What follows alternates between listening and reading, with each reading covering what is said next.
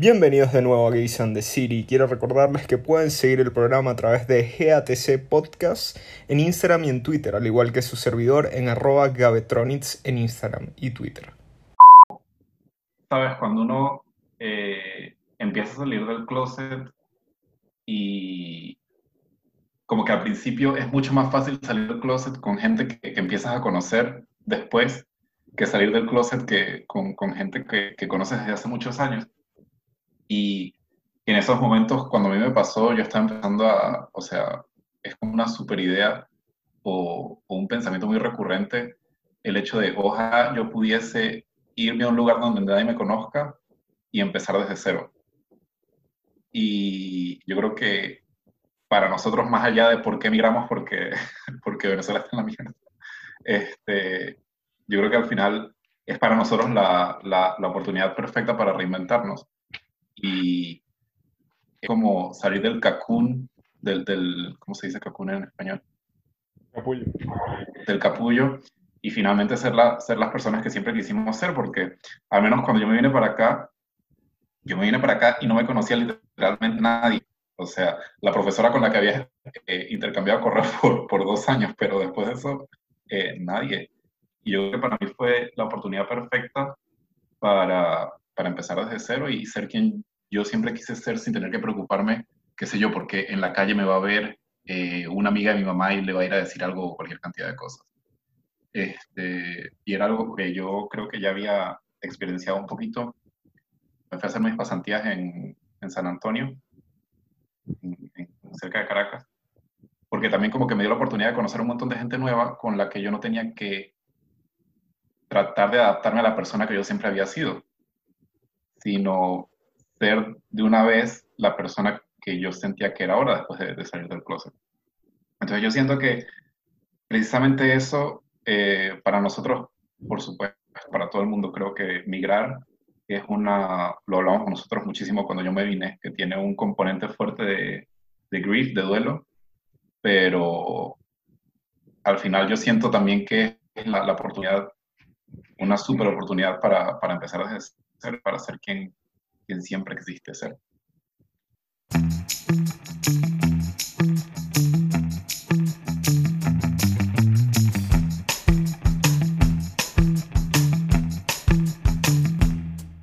Bienvenidos al episodio número 27 de Gays and the City. Mi nombre es Gabriel y hoy me acompaña mi co-host, porque ya se ganó el, el título de co-host y no invitado, porque ya esta es la tercera vez. Eh, Invitado recurrente. Es, es uno de los pocos que... No, es el único, además de Germán, que ha roto la barrera de los tres episodios, ahora mismo. José Miguel León, bienvenido de nuevo. Muchas gracias. Y algodón de azúcar. Muchas gracias por tenerme. yo, yo, expliqué en el episodio anterior por qué eres el, el algodón de azúcar con tetas o solo fue en Twitter. No sé, creo que fue solamente en Twitter. Solamente en Twitter. Yo le digo a José Miguel el algodón de azúcar con tetas porque es súper dulce y tiene mucho sex appeal. Entonces, lo, lo, y ahora tengo el no, Según todas las personas que te acosan a través de mis mensajes directos cuando lanzamos un episodio. Que todavía no me han escrito a mí, por cierto, pónganse las porque Son huevones. porque son huevones. Muchos de ellos estarían felices de enviarte nudes y no sé por qué no lo han hecho. Están perdiendo una oportunidad. Demasiado. Cuando, tú me estabas hablando de esto, yo creo que una de las cosas que más resonó conmigo es lo de reinvención. Porque si algo a mí pasado desde que yo llegué aquí, desde que yo llegué a España, es que yo siento que yo he reinventado a Gabriel constantemente. Pero es una cosa constantemente en cuanto a aspecto, en cuanto al trabajo, en cuanto a mi manera de hacer las cosas, en cuanto a mi manera de pensar, en cuanto a mi enfoque a las relaciones, aunque no tenga una desde hace tres años. Eh, y, yo creo que eso es una oportunidad arrechísima que todos tenemos que comenzar. O sea, es una, cuando migramos, estamos, si es verdad, está lleno de retos, está lleno de duelo, está lleno de, de muchas cosas que perdemos, pero en la ganancia, yo creo que al menos en nuestros casos, porque no voy a hablarle de todo el mundo porque las situaciones de migración de, los, de, de, todos no son iguales, pero al menos en el caso de José Miguel y el mío, yo creo que nos ha hecho crecer un montón como personas y que la ganancia es muchísimo mayor a lo que sea que podamos haber perdido cuando nos fuimos a Venezuela. Mm. Entonces, sí. eh, principalmente, o sea, obviamente por porque mejoras tu calidad de vida impresionantemente eh, cuando te vienes para acá o cuando sales de Venezuela, más allá del, enorme trabajo que tengas que hacer y, y, de todos los retos que conlleva, pero yo creo que también en un nivel eh, personal es, como te decía, la posibilidad para reinvertirse y para, para dejar atrás un montón de cosas, porque yo siento que no casa solamente con el hecho de salir del club y de ser gay. Em, yo creo que para mí un, aspecto que, a mí la gente no me cree cuando yo les digo aquí que yo en Venezuela o, cuando era más chamo, era súper invertido, invertido, introvertido, what the fuck, eh, súper introvertido y, y que yo sobreviví mi bachillerato siendo invisible. Y, eso fue lo que me, me permitió carry on en, en, un montón de cosas. Y cuando yo le digo eso a la gente aquí, la gente no me cree, porque dicen, concha, pero si tú eres tan, tan extrovertido y tan echador de van y todo. Y yo creo que precisamente eso, como te venía diciendo antes, es eh, cuando tienes la oportunidad de dejar atrás incluso los prejuicios o los pensamientos que tú tenías sobre ti mismo. Y yo me di cuenta cuando me dijeron eso, que yo normalmente me describo como una persona, eh, sí, introvertida y, y tímida, pero la verdad yo ya no soy así. Y, y creo que emigrar te, es una gran parte de eso. O sea, obviamente es parte del crecimiento personal y tú también lo puedes hacer estando en un, en un lugar, eh, ¿sabes? No, no emigrando.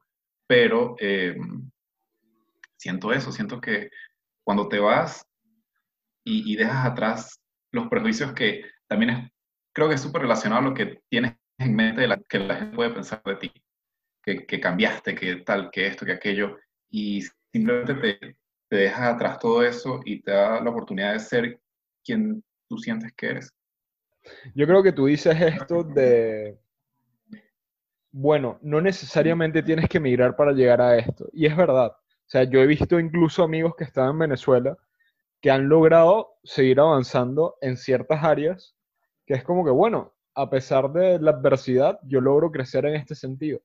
Pero mm. la cosa de emigrar es que te enfrentas como tan drásticamente a un cambio total de lo que era tu vida, porque es el ambiente, son las relaciones personales que tienes físicamente, porque a ver, tú sigues teniendo relaciones a distancia con las personas que, que quieres, etc. Pero te enfrentas a todo un nuevo escenario de cosas que es imposible que tú sigas creciendo sin cambiar. Si tú no haces nada para cambiar en un nuevo ambiente, pues simplemente no va a funcionar. Entonces, es necesario el cambio cuando tú migras y cuando tú emigras. Y, yo creo que ese es parte del empujón que nosotros recibimos. Porque es que, a ver, mm, las personas que saben más o menos mi, situación de migración, yo usualmente digo, mira, un 70% de las razones por las que yo decidí emigrar no tenían nada que ver con la situación política económica de Venezuela era una cuestión familiar, era una cuestión de ambiente, era una cuestión de que yo no me sentía bien en el ambiente en el que estaba. Y la única manera que yo tenía, o eso era la manera en que lo veía realmente, para yo poder independizarme, salir de ese ambiente y salir era irme afuera. Porque en Venezuela, al menos cuando yo me fui, y me imagino que sigue siendo así, las oportunidades de crecimiento eran muy pocas. Eh, eh, eh, el hecho de que tú decir, bueno, me voy de casa de mi familia, me consigo un lugar para alquilar, puedo tener mi vida separada. no. Imposible. No, no las tenía. Ojo, ahora con la situación como está, yo veo amigos que están intentando salir, que se han mudado, que estado, han conseguido trabajos que ahora como la cuestión está dolarizada, pues hace como en ciertos sentidos y también en, en situaciones muy particulares que las personas puedan crecer más o menos. Mm. Eh, no es la situación de todos y no lo voy a generalizar y menos cuando yo no estoy en Venezuela. Pero eso es lo que yo estoy viendo. en diferencia de la situación cuando yo me fui a Venezuela. Eh, pero, obviamente, yo me voy porque es que no me sentía en el ambiente, no me sentía protegido, no, no, no me sentía libre para hacer las cosas que quería hacer. Y, y, esto me dio como que, mira, no es una cuestión de escapar de, lo que tienes allá. No, es darte un espacio a ti mismo para demostrarte que puedes hacer lo que quieres hacer, trabajar para ello, porque no viene de gratis, no, es como, mira, eh, esto salió de la nada, ya estás aquí y ya puedes hacer todo lo que querías hacer. No solo porque no es una cuestión también de, ah, bueno, es que aquí esto se puede hacer. Ah, es que yo puedo dar, eh, estar de la mano con mi pareja en España o en Alemania o en donde sea. Entonces, no, no, es eso, porque es que tú también tienes que tener la disposición y la apertura por, mira, ya esto a mí no me genera ansiedad, esto no me genera miedo, porque es lo mismo que cuando la gente dice, escucho un motorizado y salto. Esos son disparos artificiales. Totalmente, es algo así en todas las situaciones, porque yo he visto personas acá, y bueno, y, españoles y todo, porque ya esto es una cuestión de homofobia internalizada, que no, en la calle no no, eh, no me tomes de la mano o no me gusta estar expresando afecto en público o lo que sea, va más, más allá de eso, o sea, es algo que está dentro de ti. Y nosotros muchas veces como que acarreamos todas esas cosas cuando nos vamos al país. Y uno piensa que se van a solucionar justo por estar en otro ambiente y no es así. Yo, Igual yo siento que, que cuando hablas de en la calle no o esas cosas así, yo siento que también es súper cultural acá porque yo conozco incluso parejas heterosexuales que, que no es su cosa. Yo creo que el, europeo es mucho más recatado con eso. Em, pero sí, total, o sea, para poner un poquito en contexto, yo como, como vine para acá, yo me vine a estudiar y, y fue una oportunidad que, que, se me dio, bueno, no que se me dio, que busqué por todos lados hasta que, que me pude venir y que empujé de, de, todas las maneras posibles y tuve un montón de ayuda de, de un montón de personas. Eh, pero es precisamente por eso, o sea, yo estaba recién graduado y ya incluso antes de graduarme estaba buscando eh, muy metódicamente cómo salir de Venezuela porque hacer ciencia en Venezuela o, tener una carrera de una carrera científica en Venezuela ahorita es, imposible. Eh, y tuve esta oportunidad, o sea, la busqué. Y es precisamente eso, o sea, no es solamente en el caso de que profesionalmente no vas a tener las oportunidades, porque incluso si las tuvieses, el sueldo que vas a tener y y la oportunidad para crecimiento profesional es súper, súper limitada. Incluso si independizarte, la calidad que de vida que vas a tener eh, es súper eh, limitada también. Em, pero yendo un poquito más hacia el crecimiento personal otra vez, yo creo que en el momento en el que yo me vine, eh, o sea, sí tenía cosas que, por las que quería quedarme, o sea, mi familia, mi hermanito, Mérida, que a mí me encantaba vivir en Mérida, pero precisamente con, con, la ciudad yo sentía también ya, y es una de mis metáforas favoritas porque por plantar y es como que tú estás en una, eres una mata y la maceta de verdad ya no te, ya no te surte. O sea, tú tienes, tú sabes que puedes crecer más, tú sabes que hay muchísimo para, para crecer, pero ya las raíces no, no las puedes eh, expandir, entonces estás como limitado en muchísimos sentidos. Y, y yo creo que la oportunidad de, es precisamente eso, es trasplantarse eh, en otro suelo y poder eh, seguir expandiendo y seguir creciendo. Y nuevamente eso es tanto a nivel personal como a nivel profesional, creo yo. Especialmente aquí que hacer investigación es una de las mejores cosas que puedes hacer, creo yo. Yo también tengo la sensación de, de que era eso, pero yo sentía que no me había dado cuenta de que yo en Venezuela estaba como, bueno, yo creo que yo no me había dado cuenta de todo el potencial que yo tenía hasta que me vine para acá. Porque es ese momento que incluso en el trabajo terminó siendo encargado, terminó teniendo una posición de liderazgo en el trabajo.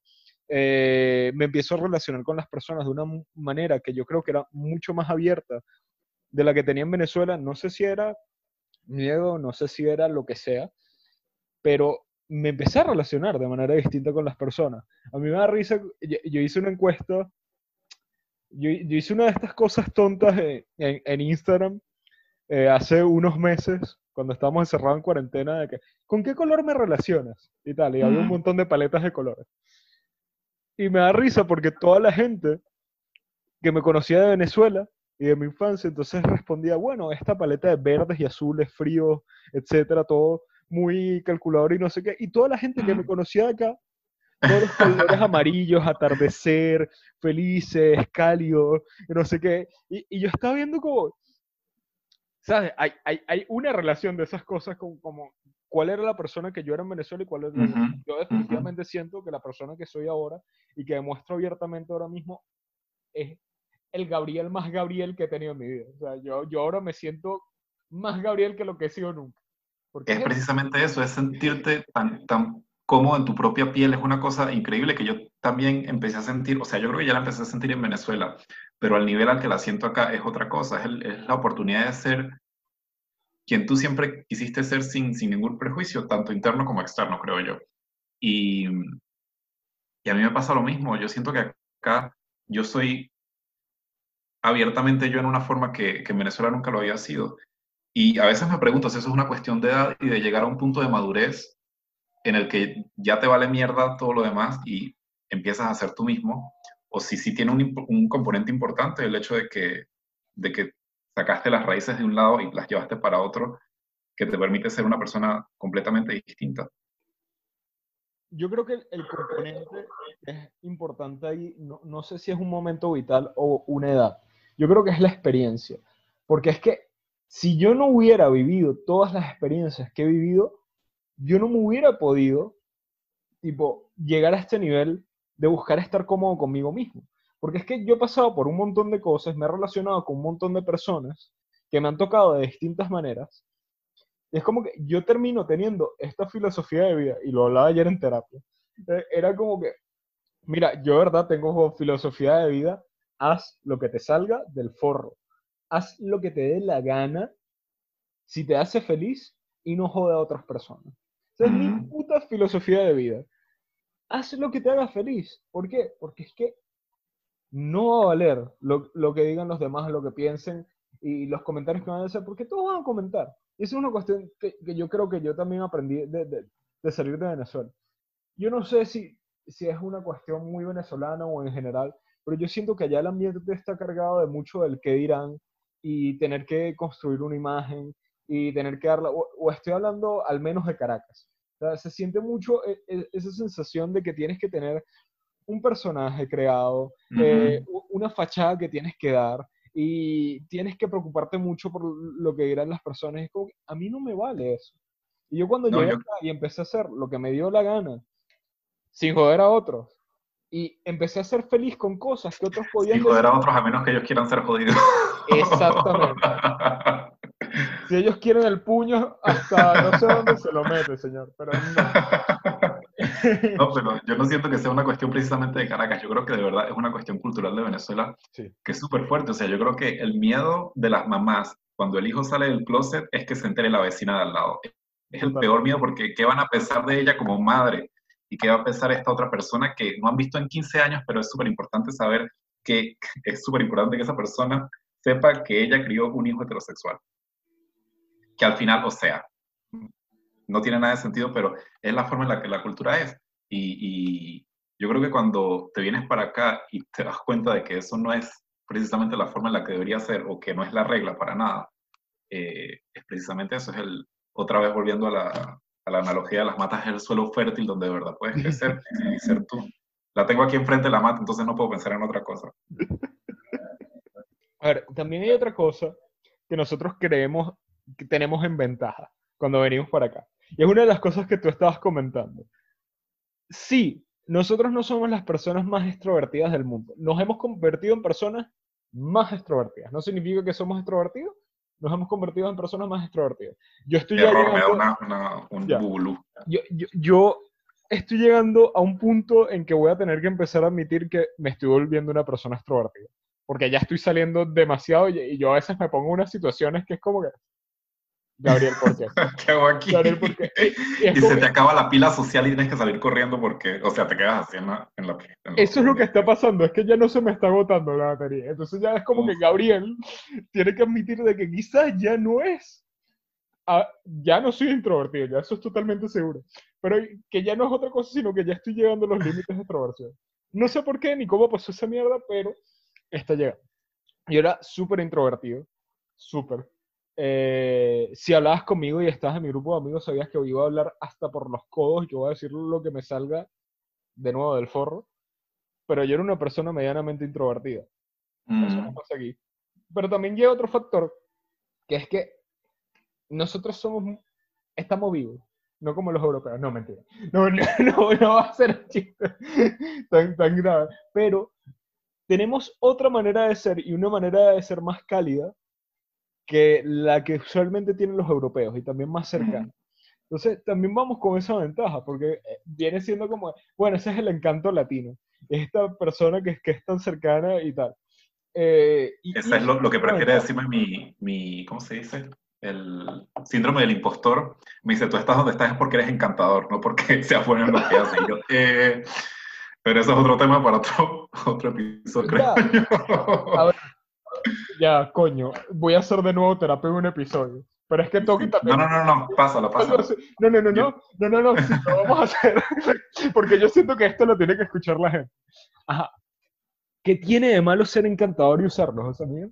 No, yo no siento que sea nada malo. De hecho, creo que es súper importante porque la actitud, de eso me he dado cuenta últimamente en el, en el rol en el que estoy ahora, eh, en mi vida profesional, de que es tan importante la actitud que tú tienes frente a un trabajo o frente a tu grupo de, de trabajo que lo que haces en el trabajo como tal. Yo creo que son dos componentes que son igualmente importantes. Y lo que pasa es que tú sabes, el, el, el síndrome del impostor es una cosa... Ya.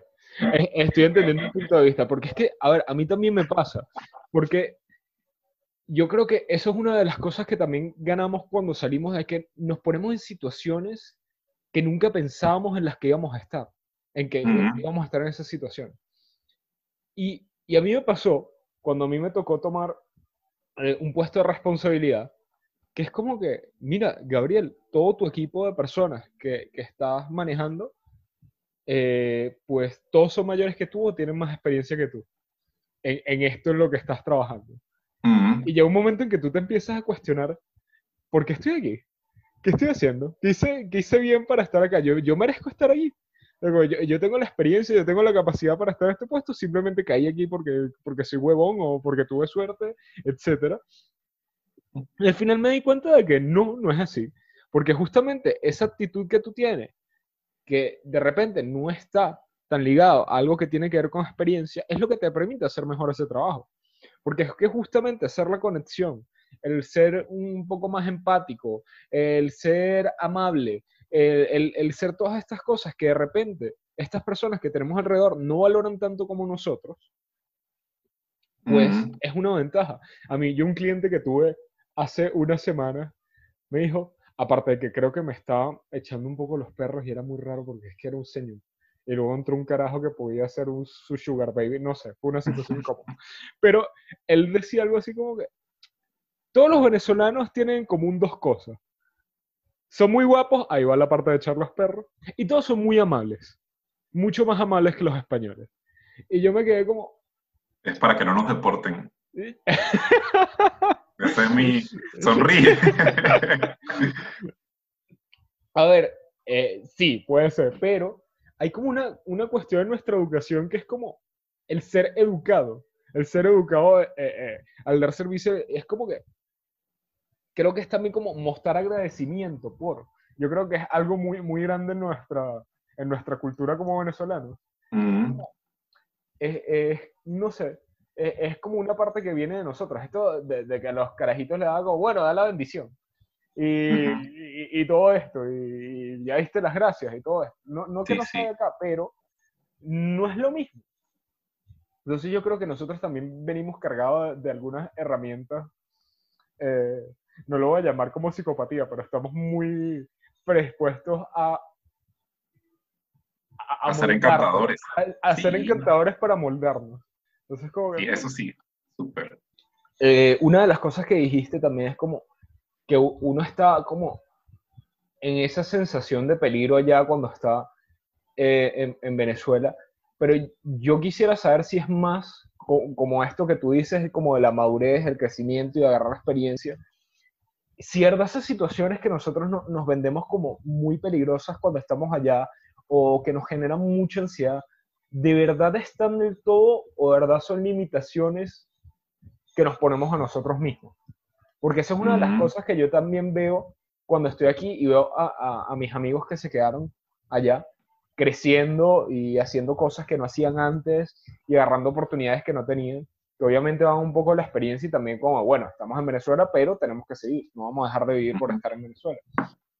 Entonces, yo quiero preguntarme si de verdad, y, cuestionar, si de verdad si nosotros hubiéramos tenido que quedarnos, no es tipo, ay, ¿qué hubiéramos hecho? Pero de verdad hubiera sido tan limitante la situación de Venezuela como para decir, no, mira, eh, yo tengo que hacer algo, tengo que salir de aquí y de repente puedo tener una relación, porque es que, a ver, nosotros, y de hecho tenemos amigos en común en Twitter de que están en pareja en Venezuela y Mm. estás viviendo juntos y están de puta madre en, en- en su, por como en, en su mundo, porque obviamente termina siendo una pequeña burbuja.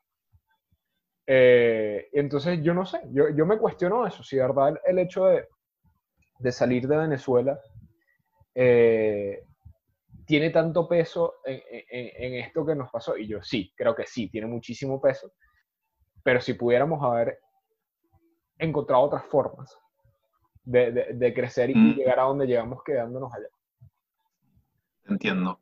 Eh, a ver, I mean, lo, lo que yo te puedo decir es de, de mi experiencia personal y yo creo que incluso si Venezuela, si hubiese ganado Irene Sáenz, si Venezuela fuese la, la potencia que todos quisiéramos que fuese, este, yo creo que igual yo me hubiese salido de Venezuela. Yo creo que la, la relación que yo tengo con Venezuela al final va más allá de, de la situación política en la que está ahorita. Yo creo que yo sé que eso era medio come mierda, pero yo creo que yo siento que fui criado de una manera muy europea, porque yo crecí en la casa de mi mamá con mis dos abuelos que son belgas, y yo al final, yo siento que tuve muchísimo ah, input de, de, crecer o de, la, de la forma que, que la gente es, es aquí. Y yo siento que al final yo tengo elementos de, venezolano por la familia de mi papá y de la forma en la que crecí, el colegio y todo, pero yo también siento que tengo demasiados elementos que, que, que son más relacionados a la forma en la que todo es acá. Y yo, por ejemplo, no siento que sea un venezolano súper avispado o cualquier cantidad de cosas. Que no, no bailo salsa demasiado bien, merengue, depende de las vueltas que me hagas hacer, pero, pero yo creo que en general yo mi futuro lo veía, lo veía aquí en Europa. Y además de, de la carrera científica, como te dije antes, yo creo que aquí hay muchísimas más oportunidades de crecimiento que, que en Venezuela.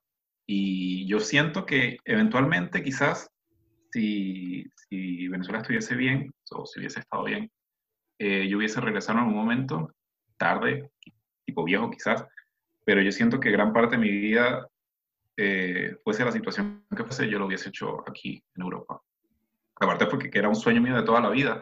Yo me acuerdo que cuando me me gradué de bachillerato me quería venir de mochilero para, para Europa y mi mamá como, ¿qué te pasa? ¿De dónde vamos a sacar plata para eso? Pero, pero sí, eh, siento que, que quizás en, en Venezuela hubiese tenido oportunidades, no la cantidad o de la magnitud que las tengo aquí, pero siento que sí, o sea, yo siento que también eso es una cosa súper venezolana de, de make do, hacer resolver, eh, como ser resourceful. Y, y siento que al final sí hubiese logrado hacer algo, no sé en qué magnitud o en qué nivel, eh, pero si me hubiese tocado quedarme allá, no siento que sería la mitad de feliz de lo que soy ahora, tampoco. Y no creo que hubiese tenido tampoco la mitad del crecimiento personal que he tenido. Yo me siento de la misma manera. Cuando, cuando tú me cuentas todo esto, me, de verdad me siento de la misma manera. Y yo siento que, que somos un poco Hannah Montana, The Best of Both Worlds. The best of both worlds, total. Yo, yo me siento de Europa igual. y Venezuela. Porque es que nosotros hemos sabido cómo aprovechar lo que aprendimos en Venezuela, el- esto que me estás dic- diciendo de ser resourceful, es como, sí, tenemos, buscamos de todas las maneras con las herramientas que tenemos eh, de sacar lo mejor de la situación. Y es como aprovechar esto, porque es que sabemos qué es lo que, qué es lo que significa no tener de verdad eh, los bienes mínimos necesarios para lograr las cosas que tenemos. Y aún así lograrlas. Sí. Cojos, de repente no con el mejor resultado posible, pero de todas maneras lograrlos. Yo creo que eso es una de las cosas más grandes que yo me llevo de Venezuela, de que siempre hay una manera de solucionar. Siempre. Total. Siempre hay una manera de solucionar contra la adversidad, no importa cuál sea. Y cuando llegamos acá es como que, mira, estas personas tienen muchas facilidades de las que no se dan cuenta, porque nos toca un poco esto de check your privilege. Mira, mira cuál es tu privilegio, todas las cosas que tienes. y nos tocó un poco. Y, lo siento si me van a sacar algún, alguna parte de este episodio en Coca tan Blanca, pero es que... Yo creo que mi, mi, parte donde digo que eso va totalmente para Coca tan Blanca. es que sí, o sea, es, es, algo así, pero es eso, o sea, yo también culturalmente, a ver, eh, mi familia es de portugueses, mi papá y mi mamá son portugueses. Eh, yo también crecí en una casa que es como que muchos valores que tienen que ver con lo europeo. Pero sobre todo es también como que, sí, es europeo, pero Europa en crisis de guerra, que tienes que aprovechar absolutamente todo. Y eso es como que, eso va muy bien de la mano con todo lo que tuvimos que vivir luego en Venezuela. Mm, total como yo recuerdo, es que los padres de mis amigos y los abuelos y, mis propios familiares, como que, mira, ya hemos pasado por esto. Esto es una, esto es una nueva ola, ¿vale? Nosotros ya hemos pasado por esto, no sabemos lo que significa. Y yo creo que nosotros también, el, ver esas cosas, nos, primero, nos hace buscar soluciones. Y, y el estar y lograr sobreponernos a la adversidad. Y lo segundo es que nos hace agradecer mucho más lo que tenemos por pequeño que sea. Cualquier cosita uh agradecemos mucho más. Total. Y, y, eso es chévere, porque entonces hay, hay pequeñas cosas que te hacen sentir feliz. ¿Sabes? Como que yo, yo recuerdo cuando, cuando, estaba llegando acá y, y, también cuando José Miguel me mandaba mensajes de que, mira esto que me compré en H&M. Nosotros creyendo wow, Dios, huevón. Pero es, que esas, pequeñas cosas cuando ya empiezas a hacer, eh, no sé, hacer un poco de dinero, estar más o menos estable, que, que, cada vez que Miguel hace una remodelación en casa, probablemente yo la voy a ver. Eh, la planta nueva que tenga también la voy a ver. Y cada vez que yo hago una remodelación, José Miguel la va a ver cualquier cosa de eso, porque es que apreciamos las cosas de manera distinta y eso también nos hace ser felices. Porque apreciar todas estas cosas, obviamente, nos hace personas más felices. Entonces, yo, recuerdo una cantidad de cosas que ustedes pueden ver en el chat que tengo con José Miguel, que nosotros como que, como un de migrante. Y es como que cualquier... La alegría del migrante, mira, mira dónde comí hoy. Exactamente. Entonces, como que, ¿sabes? Te hace apreciar estas pequeñas cosas y, también evita que salgamos en coca tan blanca ahora mismo. Después no vean cómo vivo, esto, esto es todo. es una No, este, ahorita que, que, me estabas hablando de la situación de, de tus papás y eso, de, de cómo, como, esto como cíclico. Yo me acuerdo también que cuando me, iba a venir para acá, eh, yo creo que me inspiré muchísimo en la, la, historia de mi bisabuelo. Mi bisabuelo se fue para Venezuela prácticamente sin nada eh, después de la, de la, Segunda Guerra Mundial y trabajó un montón, un montón, un montón, un montón, que yo tengo una carta de él de cuando yo nací, que es una de mis cosas favoritas que tengo, por cierto, que dice, yo trabajé, no me iba de vacaciones y trabajé tanto, tanto, tanto hasta que pudimos tener casas, carros e irnos de vacaciones a Canadá, una cosa así, dice la carta. Y yo creo que esos son valores que yo, que yo tengo todavía, que, que es el, el trabajo constante y y que al final, incluso si ahora lo que ves es muchísimo trabajo y poco disfrute, al final va a venir porque es, fruto de tu esfuerzo totalmente. Y, y sí, o sea, yo siento que esos son valores que pasan y, que todavía como migrantes, incluso nosotros, tenemos mucho más presentes. Fíjate, esta, esta me la escribió mi abuelo, mi bisabuelo, cuando yo nací, este, porque me, me creé una cuenta en el banco con 5 mil bolívares, allá en el 93. Y decía que cada año me iba a ir abonando, abonando dinero en la, en la cuenta para que yo siguiera la costumbre de ahorrar como lo hice toda mi vida, dice él. Eh, sigue diciendo, no fumo, no bebo, no juego, trabajo gratis, prodeo, en pro de la conservación del ambiente, ahorro y regalo. Mira dónde llegué yo, donde quedé yo, en ambientalista también. Es relativamente poca, cosa, pero poco a poco el ave hace su nido, las abejas llenan sus panales, las hormigas eh, reservan para el invierno, así es la naturaleza. En realidad se come a los niños con demasiados regalos costosos que pronto ellos desprecian, pero sí, su libreta de ahorros quedará para siempre como el testimonio de una buena costumbre que continuará toda su vida. Apenas tres años de nuestra llegada a Venezuela hemos quedado totalmente arruinados Los hermanos de la Salle, los únicos que nos permitieron arrancar de nuevo poco a poco. Un paisano nuestro se aprovechó de mi falta de experiencia en un país nuevo y me extorsionó, no obstante la recomendación de un primo suyo. Durante años, aunque lo hubiéramos podido, no tuvimos carro, no fuimos al cine, pero sí hemos ido ahorrando de nuevo, hasta construir tres quinticas en Taborda, y compré dos quintas en Puerto Cabello, sin ninguna ayuda de ningún amigo o pariente. Trabajé sin tomar vacaciones hasta el día que compramos carros y empezamos a viajar a Canaima, Acapulco, Canadá.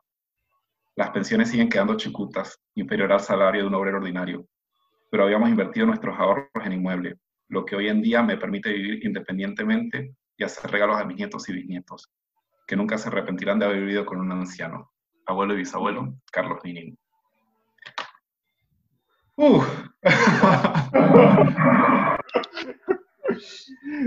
yo te digo, yo leo esto cada vez y se me, se me aguan los ojos y... Nah, huevona. Bueno, eh, yo, yo, creo que no queda más nada que agregarlo. ¿eh? es como que. Esa, yo creo que es como la experiencia máxima de un emigrante o una noche. Es como. Es una historia que se repite, que, que, que, nos, que básicamente nos tocó a nosotros también. Y, y nada, es un viaje que yo creo que agradezco mucho, la verdad. Agradezco estar pasando por esto y agradezco eh, haber tenido las experiencias que, que, he tenido, porque es que yo, yo creo que esto me está haciendo una persona de puta madre. Mm, yo siento lo mismo, yo siento que cuando yo pienso hace casi tres años cuando me vine, yo vine para acá con una maleta llena de ropa, unos cuantos libros, eh, laptop no tenía porque en Venezuela tenía computadora de escritorio, el teléfono se me rompió dos semanas antes de venirme, así que no pude comprar uno nuevo. Y el, el, no solamente todo lo que he logrado, pero el salto que tuve que hacer de mi zona de confort para, para venirme para acá, como que lo he pagado eh, mil, o sea, me ha pagado de vuelta, no sé, diez mil veces, porque de verdad que sí es una experiencia que, que no cambiaría por nada, la verdad que no. Y estoy sumamente agradecido con todas las oportunidades que he tenido acá, la persona que me ha hecho, y, y de verdad no puedo seguir esperando, o sea, no puedo esperar para ver qué, qué me va a seguir trayendo de verdad que sí. Niños, quieran ustedes mismos, respeten a los demás y háganse la paja. Nos vemos en el.